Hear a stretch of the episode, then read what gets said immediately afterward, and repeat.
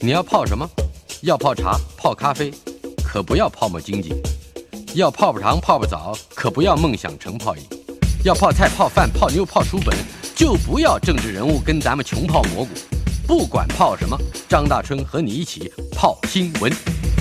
台北 FM 九八点一 News 九八九八新闻台，今天我们进行的单元周成功的生命科学。周成功老师是国立阳明大学的退休教授，也是《生命为什么如此神奇》这本天下文化出版的书的作者。呃，《生命为什么如此神奇》副标题是周成功教授的十三堂探索之旅。我们的课应该不会只上到十三堂，呃，每一堂课我们都会反反复复的去请周老师来解释几个起码我搞不懂的呃一些观念，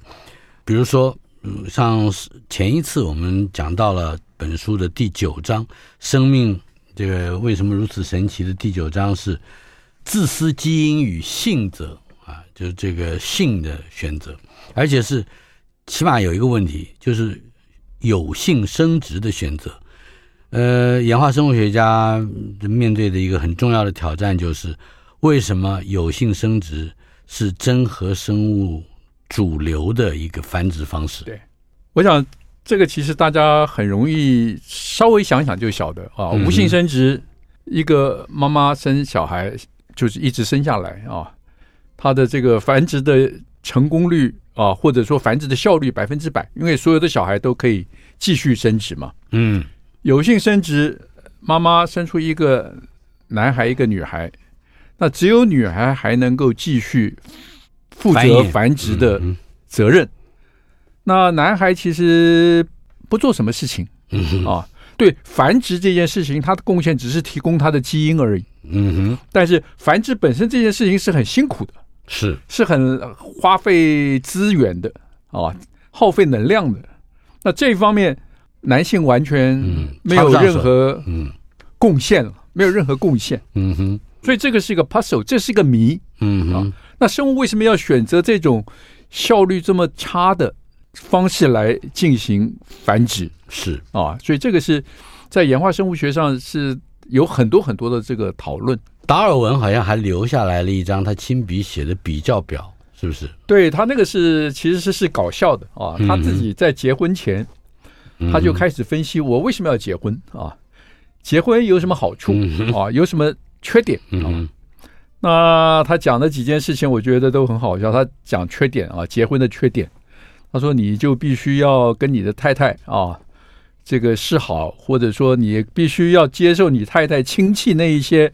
无聊的那些繁琐的 礼仪啊。嗯哼那当然，结婚也有很多好处啊，所以他非常有趣，他就真的列了一个表哦，嗯列了一个表出来，for 就是赞成嗯跟不赞成的理由，把它是条列下来。他后来还娶了一个很好的妻子，家世不错的他那 Wedgwood 的个老板，是对等于是富豪之后了，嗯哼，英国最有名的那个瓷瓷器器是，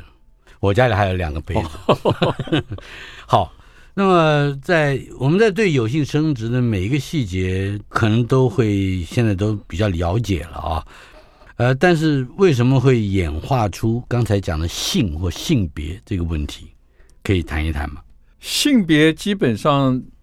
就是因为有性生殖一定就是有公有母嘛，嗯或者有男有女。嗯那简单的说是，你可以说是从这个生殖细胞，就说为什么说这个是公的，这是母的。那过去大家一个很简单判准，其实就是从这个生殖细胞啊，比如说生殖细胞非常大的。哼，嗯，我们就认为这是母的。是，生殖细胞非常小的，像精子，嗯嗯数目非常多，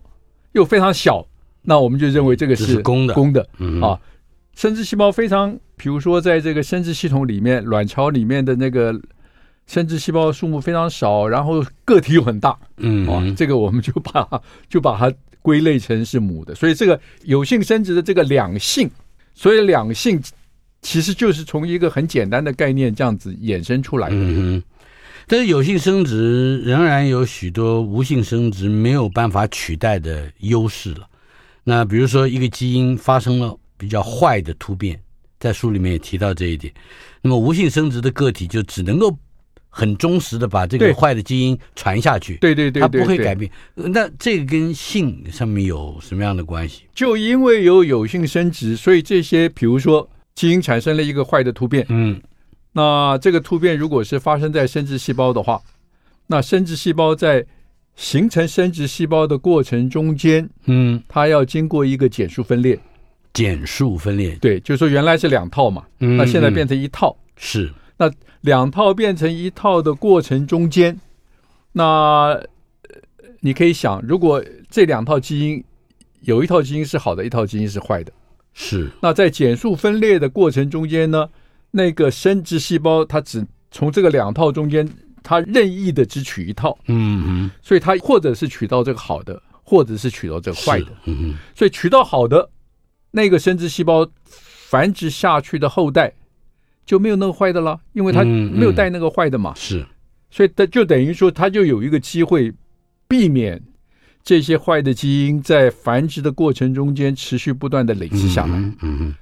有就有一半好的机会，对对对嗯，对，就是有一半好的机会。那那那个坏的基因，嗯反正如果碰到不好的环境，它可能就被淘汰，是。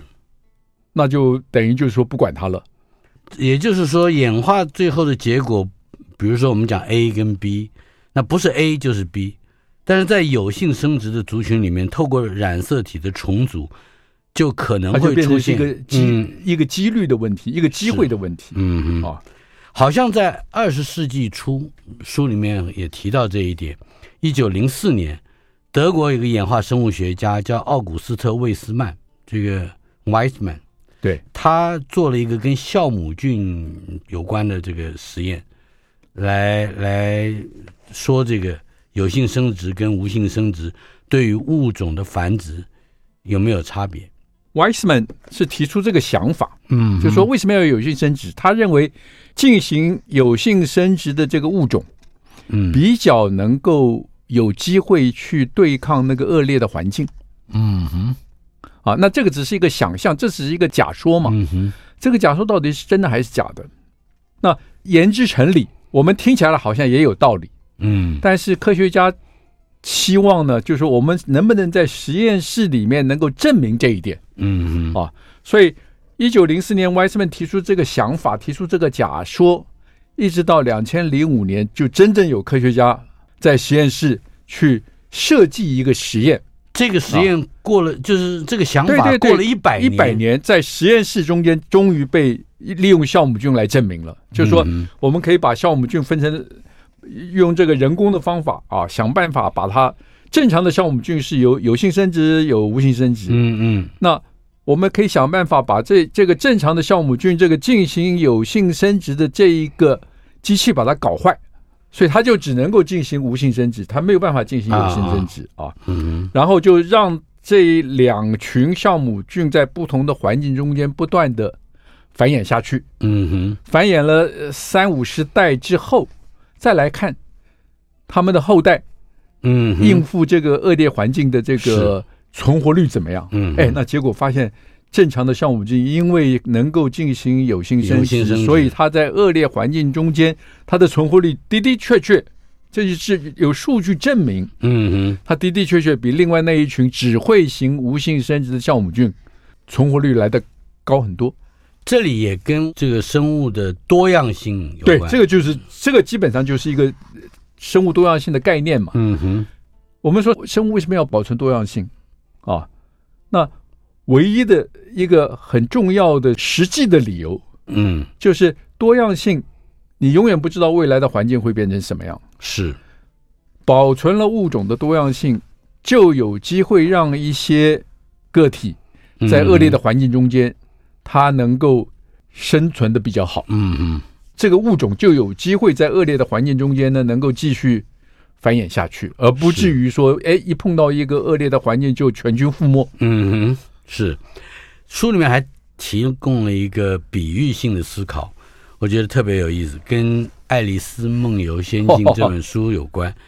那那就是在书里面，我们大概每个人都会记得有一个场景很特别，红皇后带着爱丽丝跑，对用力的跑，对可是如果不跑，嗯，这个他们不但不能到达某一个目的目的地，他们甚至只能在原地。对也就是他必须要用力的跑才能维持在原地。对这个概念非常有趣，可是它跟生物的军备竞赛好像也有关。这个里面其实就是这一章，其实有一个重点，就是在谈这个，比如说军备竞赛。嗯哼，我们说军备竞赛一定是发生在不同的物种中间。嗯哼，那、比如说花豹跟羚羊、啊，你是说有猎杀跟被对当作对对，物有的这猎种杀关系跟被猎杀的那个命运的连，比如说两个物种，嗯哼那羚羊呃跑得慢一点就被这个豹吃掉了，嗯哼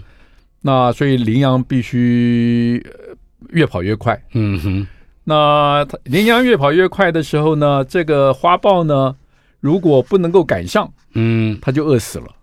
所所以它也必须要越跑越快。是所以羚羊跟花豹都必须不断演化出越跑越快的后代，嗯哼，最后的结果还还还有隐蔽自己躲起来的能力。另外就是说，最后的结果是什么？最后的结果跟不做这些演化的过程的结果是一模一样。嗯就是说，比如说花豹捕猎这个羚羊的成功率是百分之二十，哼嗯哼那羚羊越跑越快，花豹也越跑越快，两个都变得非常快的时候，最后的结果还是20%还是百分之二十，没有那改就跟红皇后带着跑，对对带着爱对丽对，丝那跑个一样。那个概念是完全一样的。嗯哼，必须尽力不停的奔跑，才对能留在原地。对对对对对，当然就是说你，我们刚刚那个例子很简单，任有任何一方懈怠了，嗯是那就就完蛋了。啊嗯，不是被吃掉就是饿死。到了近些年，二零一一年，美国的科学家利用线虫做模式，对也展也重现了这个军备竞赛的过程。对对对对对可以解释一下，我看的不是太明白。，好，这个线虫的，线虫是一个实非常验非常小的一个呃虫了啊，嗯就把你把它想象成是一个虫，它在那个我们平常是培养在这个培养皿里面，嗯哼，它平常是什么呢？它平常是吃细菌，嗯靠吃细菌为生。哦，它在那个培养皿里面就是不断的游动，找细菌吃。但是呢，它会碰到一些会让它生病的细菌，嗯而且那个病呢，它如果吃进去那些细菌的话呢，它就会生病，最后死亡。嗯啊那所以它病不能挑是吧？这是它它不会挑。啊，那所以一个一个很简单的问题就是说，今天我们如果把这个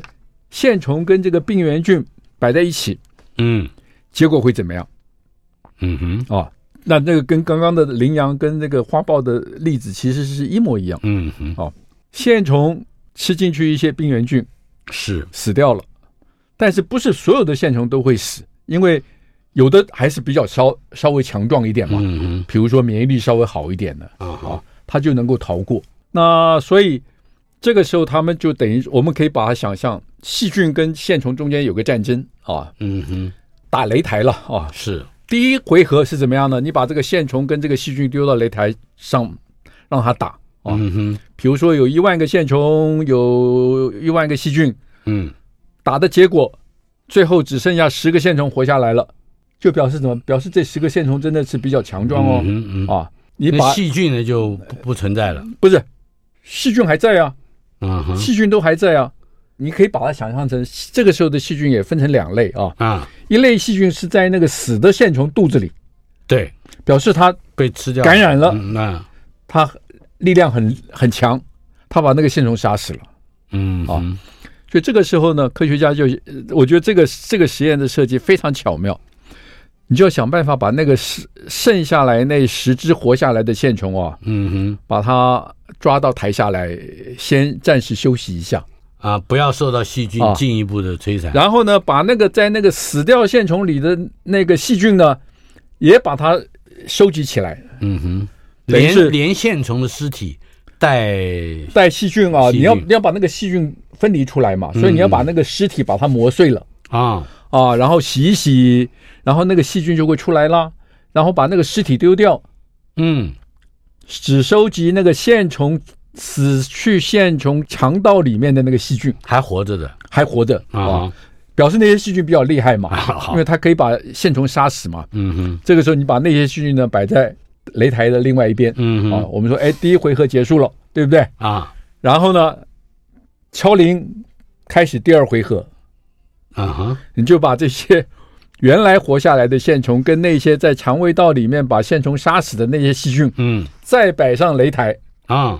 让他们进行第二回合的厮杀。可是第二回合数量就变得很少了。没有没有，你哎，你把那个十只线虫拿到台下来休养的时候，哎，它它又繁殖了，休养的目的就是要那个让那个数目增加，嗯，就又有比如说同样的一万只，嗯那那个细菌呢也你也同样在那边培养啊，让它也变成一万只，然后一万对一万的大军又第二回合又上这个擂台较量，这个数量是一定的，是不是科学家设计好了的？不是这个其实就是，呃，通常是细菌很多了，因为细菌你是把它涂在那个培养皿表面嘛，嗯然后这个线虫呢就是也许只有几百只了。哼，啊啊哈，，你就把这个线虫撒在这个培养皿里面嘛。那所以线虫就在培养皿里面游走，开始吃细菌啊。是，如果它比细菌差，嗯哼，它吃进细这个细菌，它就死掉了。所以这里头没有数量多少的没优跟势，跟数量无关哦懂了跟数量无懂了关我就是哦不懂这个地方，对啊，跟数量无但是关，就是跟他的体质或者对，是跟它的的优体秀质性，、跟它的体质有关啊。嗯，这个细菌厉不厉害，是或者说是这个线虫的这个抵抗力好不好？这是就第二回合，对，就第二回合嗯啊，去这样子可以重复三十回合，嗯哼，然后看每一次残存的那个线虫，就是说体质非常好的线，抵抗力是非常好的线虫，它有什么改变？它的繁殖后代的那个行为有没有什么改变？嗯正常的线虫啊，因为我们知道线虫很特别了，它是雌雄同体，嗯哼，一个线虫孵化出来以后。它自己身体里面会产生精子跟卵子，嗯哼，然后在自己身体里面交配，然后排卵出来。是，但是呢，这个是我们说雌雄同体，这种有点类似无性生殖嘛。对，但是线虫也有非常少数的，大概百分之二十的机会呢，它会产生雄性的线虫出来。嗯这个雄性的线虫呢，也会送精子到那个雌雄同体的那个线虫的那个身体里面。嗯是，那这个时候呢，雌雄同体这个线虫呢，它就会接受这个外来雄性线虫提供的精子嗯，来跟它的卵子结合。是，这就是有性生殖。这就是对不对有性了，嗯哼，正常的情况下面，线虫其实百分之八十以上行无性生殖，是，它不会理会那个雄性的那个等于是诱惑啊。嗯但是你发现它跟这个细菌打仗啊，一回合、两回合、三回合，哼，打到三十回合了，打到五六回合的时候，它的这个行有性生殖的比例就会大幅度上升。哦，到了三十回合的时候，几乎所有的线虫都是有性生殖，都是用有性生殖来繁殖它的后代。表示他有竞争力，不是表示，就是说这是他的一个策略。嗯他行有性生殖，能够让他的后代的这个多样性变大。嗯他有机会产生抵抗力比较好的线虫是，啊，这是另外一种军备竞赛嘛，嗯哼，就是线虫它利用有性生殖来增加它对抗这个病原菌的嗯哼，能力。嗯大家想，这个其实是一个随机的行为哦。是，它是增加那个机会，不是说有性生殖真的就能够让线虫对病原菌的抵抗力增加，嗯哼，而是对病原菌抵抗力增加的机会会增加。嗯，那么这个一开始致病菌对于线虫的杀伤力，和三十回合之后共同历练之后的致病的病菌和线虫之间的杀伤力也是完全相同的，对不对？你也可以看这个实验，看这就跟刚才讲说一，这个实验就看得很清楚，三十回合之后的那个细菌啊，嗯变得非常厉害。那你怎么晓？我们怎么晓得它比较厉害嗯呢？你把那个细菌去跟这个从来没有碰过这个细菌的线虫，嗯哼，把它混在一起，哇，那个时候死亡率就是变成百分之百了。呃线线虫的死亡率就百分之，对百就是嗯没有没有线虫活得下来，嗯就表示这个细菌，这个细菌经过了这个三十回合的这个斗争之后，嗯它的杀伤力就变得非常非常强。嗯哼跟那个没有碰过细菌的线虫相遇，它的杀伤力是百分之百。嗯哼，所以必须要有经验老道的线对虫但才是能存活。但是嗯，如果是那个细菌是也没有经过这个三十回合的这个斗争的话，它跟我们叫细病菌， virgin 线虫碰在一起的话，嗯，它的杀伤力大概百分之二十，呃七八十了。呃呃，百分之八十，对对，就还对会有对百分之二十，对，一定一定会有百分之二啊十的线虫的抵抗力会比较强。是，今天进行的单元周成功的生命科学，周老师为我们谈到的刚才这个话题，就是生物之间的军备竞赛。台北 FM 九八点一 News 九八九八新闻台，今天进行的单元周成功的生命科学。我们今天请周老师谈到生命为什么如此神奇的第九章，这里面有一个概念，就是这个生物之间，尤其是彼此之间有这个生存竞争或斗争的物种之间，有所谓的军备竞赛。呃，有有一个实验，刚才讲了线虫跟病菌，病菌我们就说细菌是线虫的食物，可是如何去把这个战场设计出来，对让这线虫跟细菌都在规范的环境里面，呃可以达到科学研究人员观察的目的对。这这个战场是怎么设计的？对这个实验设计，我觉得是非常非常巧妙的。基本上它就是用一个培养皿啊，嗯我们可以想象一个圆盘嘛啊，一个培养皿。培养皿呢，它中间画出来一一个区域呢，嗯我们可以想象成是叫做中立区。中立区啊嗯哼，中立区里面有抗生素，嗯，那左边叫做战场，嗯就是把病原菌跟这个线虫摆在一起。是，右边摆的细菌呢是线虫的食物嗯哼，啊。好，那我们这个场景设定了之后，你就去想，左边的战场啊，病原菌跟这个线虫开始在打仗嘛。是，线虫吃了病原菌之后，大部分的线虫抵抗不了病原菌的这个感染，嗯受伤死掉了。是，但是仍然有少数的线虫抵抗力稍微强一点，它可以活下来，对不对是？它活下来呢，它就可以游走过这个中立区，中立区上面不都是抗生素？对于线虫线有虫影响不怕抗生素、嗯哼啊。这个时候呢，它就游走过这个中立区呢，到右边的它的食物区，啊，继续寻找病菌来吃。对，它就开始吃食物、养生、休息嘛，嗯哼，然后开始繁殖嘛是，啊。那这个我们就说是第一回合的线虫在右边的这个区域里面，我们可嗯以再收集出来。左边呢有很多线虫不是死掉了吗？对，这个时候你就把那个死掉的线虫拿出来，把它磨碎，然后把那个线虫肠道里面的细菌，表示比较厉害的细菌嗯，哼因为它会把线虫杀死嘛，是，收集起来啊，就是培养，让它数量变多，嗯然后呢，把它重新布置到第二第二回个合第二个培养皿里面。嗯那个培养皿的设计是完全一样的，嗯，所以进行第二回合的抗争。是，啊那我说这个实验是我们刚前面讲说那个红皇后理论呢、嗯是个理论，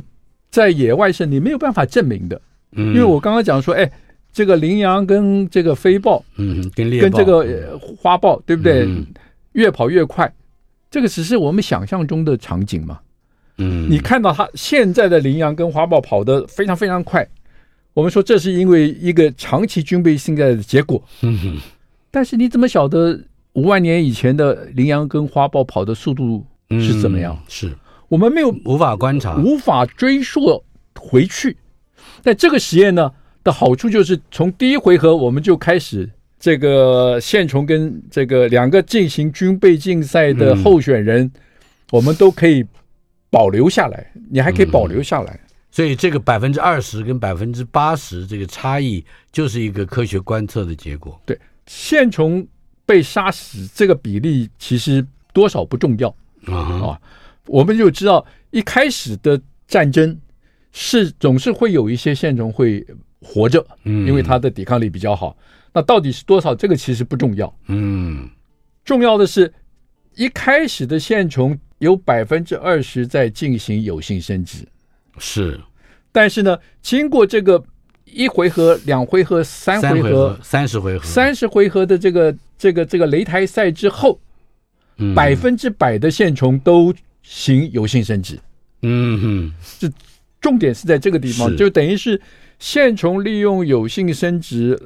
来增强，来壮大它的优势。对，来增强它的抵抗力，啊嗯让它变得更具备这个抵抗这个病菌的这个能力。哼，嗯哼。那我们先暂时回到达尔文身上，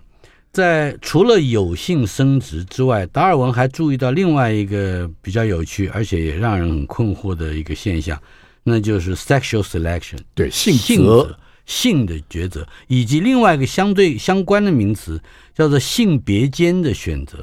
就是 intersexual selection。我们把这两个名词可以解释一下。这个可以这这么说啊，我们可以讲说，就是说在物种内部的竞争可以其实是分成两大类了。嗯比如说雄性的动物啊，它会竞争配偶，嗯那所以雄性的动物之间本身就要怎么样，就会常常会发生很严重的打斗嘛。嗯哼，最强壮的能够才得到这个得到母的青睐。对，嗯或者说他也不也不见得青睐他，反正他已经是最强了，所以你非得非得跟他交配不 行精啊、虫的所以这个是这是一种在雄性中间透过打斗嗯哼，来完成的这个性的这个选择。嗯哼，那另外一个是雌性啊、就是说 female，female 常常也不是很被动的，嗯，那它也有一些青睐的特征啊、是那所以，如果雌性产生了这种选择的青睐特征的话，那这个时候雄性怎么样？雄性就要想办法去发展这个迎合 这嗯个哼这个特征。所以是这两种策略是在这个有性生殖里面是非常有趣，嗯哼，那也是是另外一种竞赛了。嗯哼，尾巴长的孔雀，我们常常用这个例子来对举，为什么会得到雌性的青睐？是纯粹的审美，好像也显然不是。对，那这个其实我觉得一直到今天还是一个谜啊、嗯我们很简单讲，就是说孔雀的尾巴如果变得稍微长一点，也许在某种程度，在某些环境里面嗯，对它的生存比较有利。是如果这些尾巴稍微长一点、长一点的这个孔雀呢，跟母的孔雀交配，那它的后代就比较具有这个适应环境的优势嘛。嗯哼从这样的观点来看呢，哎，它的后代是不是尾巴就会越来越长呢？嗯哼那这个是一种说法，但是还有一种说法就是我们刚刚讲的，就是母的孔雀它会产生一种青睐的倾向，嗯哼等于是在它大脑里面哦，它会看到雄性孔雀的身上的特征，嗯哼会引发它的，呃比如说引发它的情欲。嗯哼那这个其实，在性择里面是仍然是非常重要的一个，只是我们现在还不清楚，嗯哼就是说母的孔雀为什么它为什么会看到，比如说大长尾巴长大尾巴的，嗯它就会动情，嗯哼所以这个两个因素互为因果，嗯就会不断的让这个雄性孔雀的尾巴越来越长，越来越花俏，嗯哼花俏到一个地步，会妨碍到它的生存。是所以这个又回来变成是一个等对于要取得对一生殖个不利的平衡嗯啊，要取得一个平衡。嗯所以这个是这个生物现象其实是是非常有趣的。是。接着我们就要进入到嗯，生命为什么如此神奇这本书的第十章。对，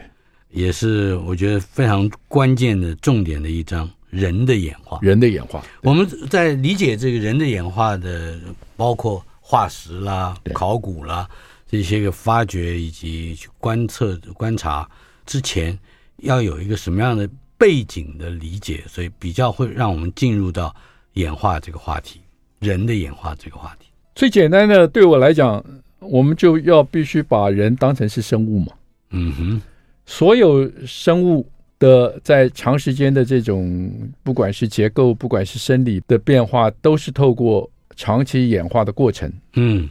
啊来得到的。就是说，演化的观念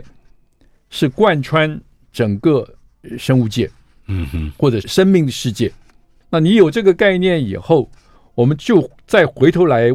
谈人的演化，就会比较脑筋会比较清楚。嗯我们过去常常会碰到对人的演化的一个挑战啊。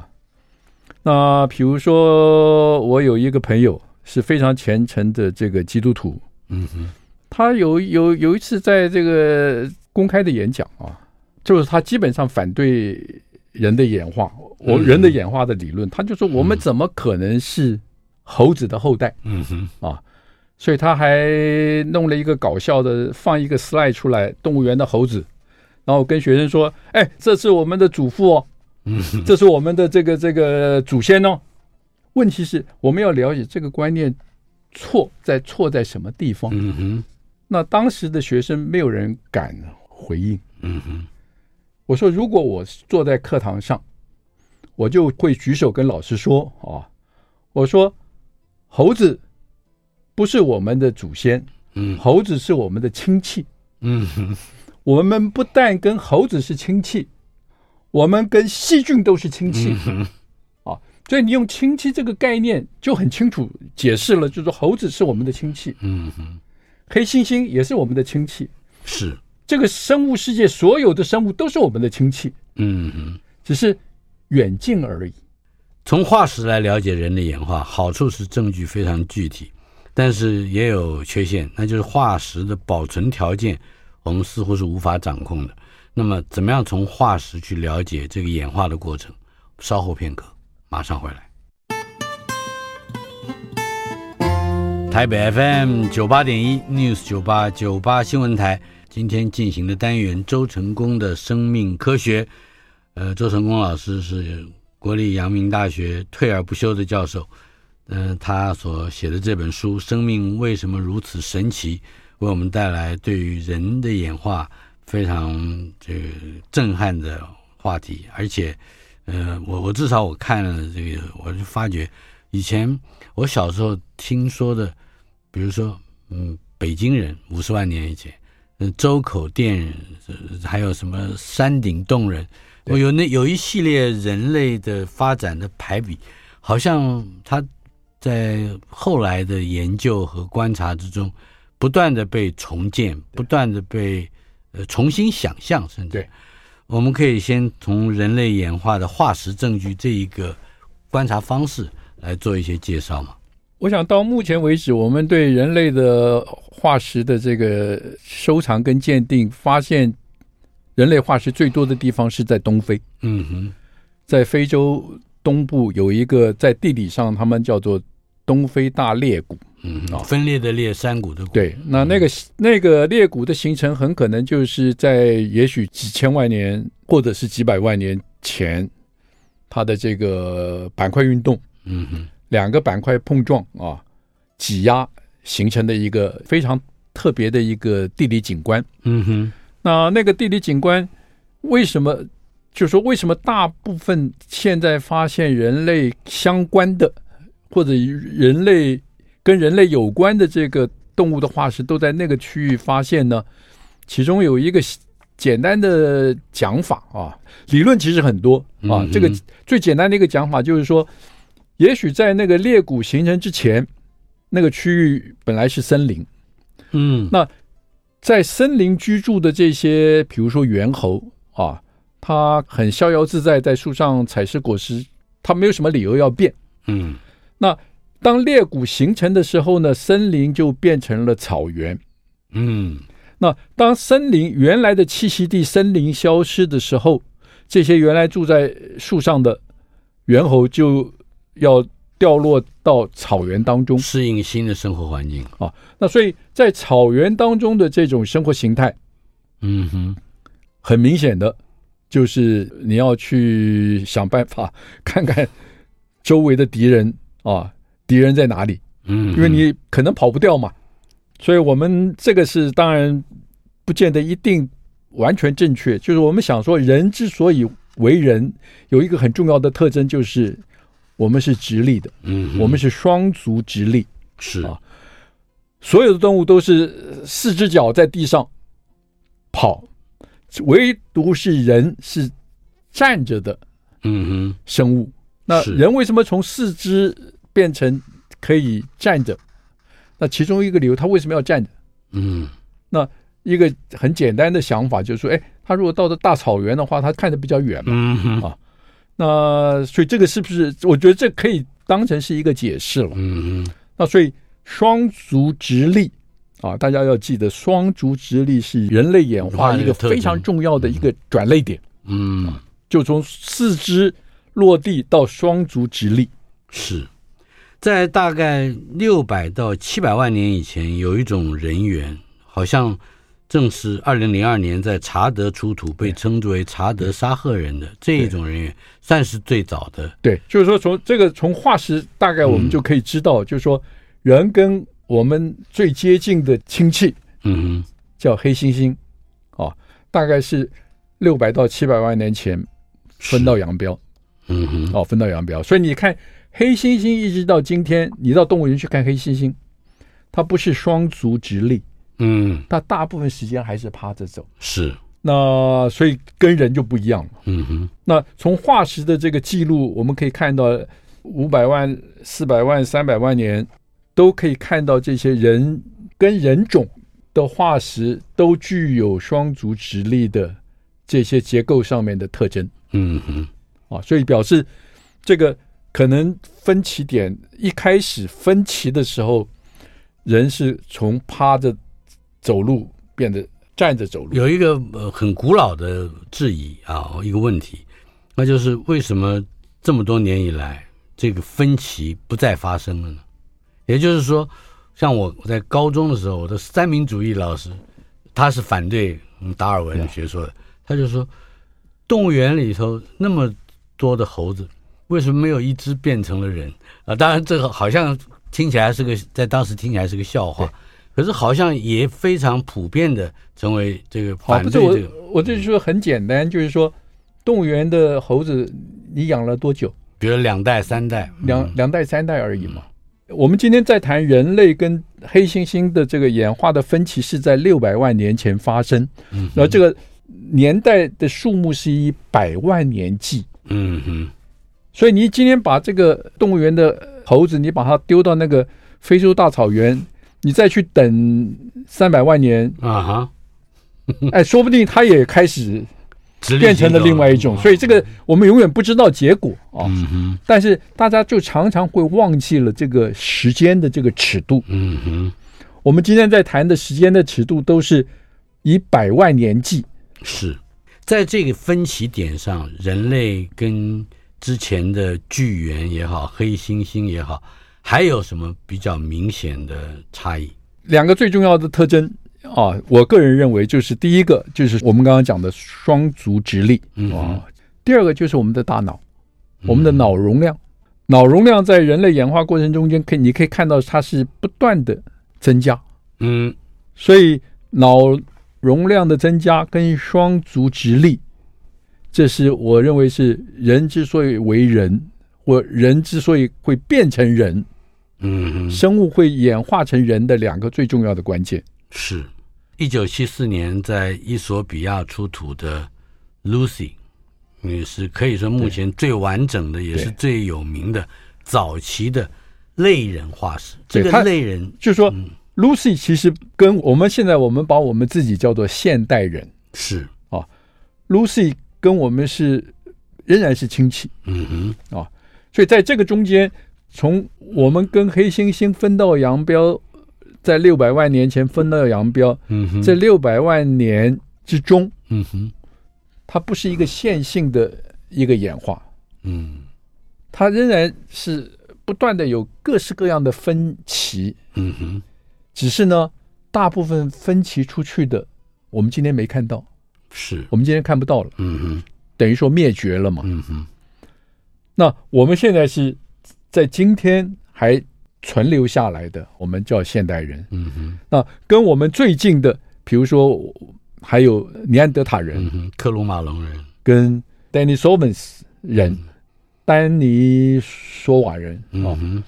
那个都是在这种人的演化过程中间不断产生的分支，而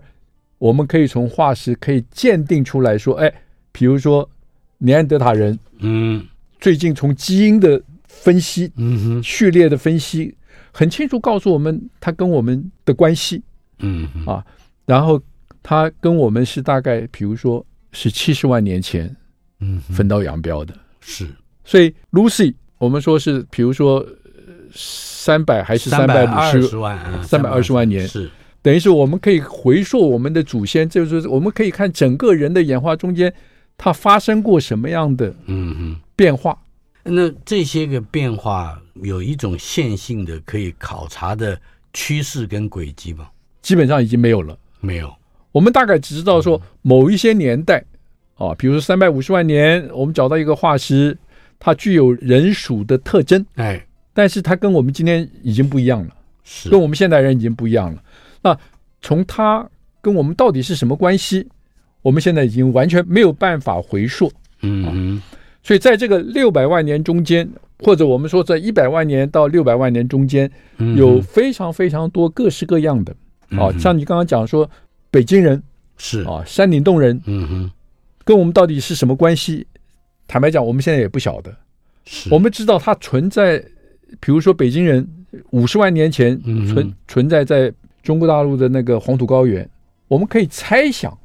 它大概是在一百多万年前人类的祖先第一次从非洲出走，嗯哼，有一部分人他就慢慢慢慢走到了中国。这大概就是一百五十万年左对右，对对，嗯哼就是然后有的人呢慢慢慢慢走到了，比如说爪哇，爪哇，嗯哼哼但是这些人很明显，我们现在的理解是跟我们大概没有什么太多关系。就是直立人的后代而已，对嗯哼，如果我不曾走过这一边，生命中还有多少苦和甜美？那风中的歌声，孤单哽咽的声音是谁？回忆中那个少年。为何依然不停地追？想要征服的世界，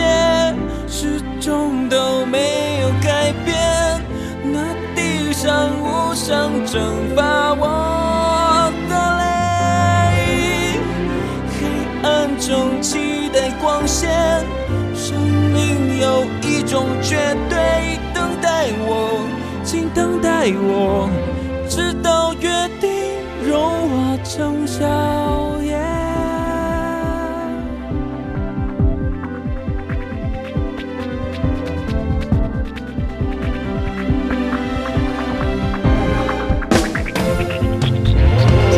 那生命灿烂烟火般上演，你和我最后都要回归地平线，那留下的足迹，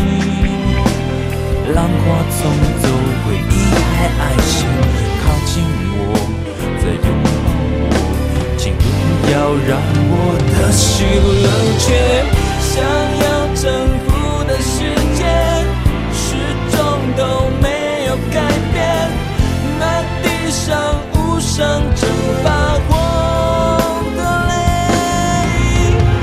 黑暗中期待光线，生命有一种绝对，等待我，请等待我，直到约定融化成笑颜。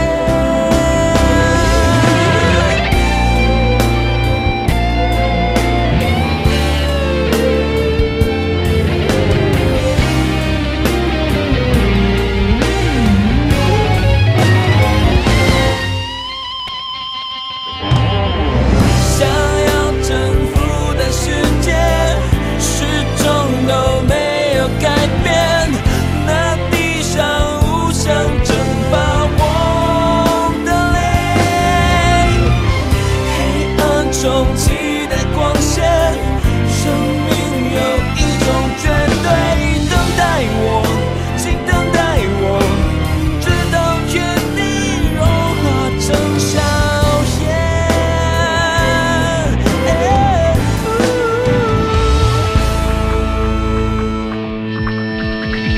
想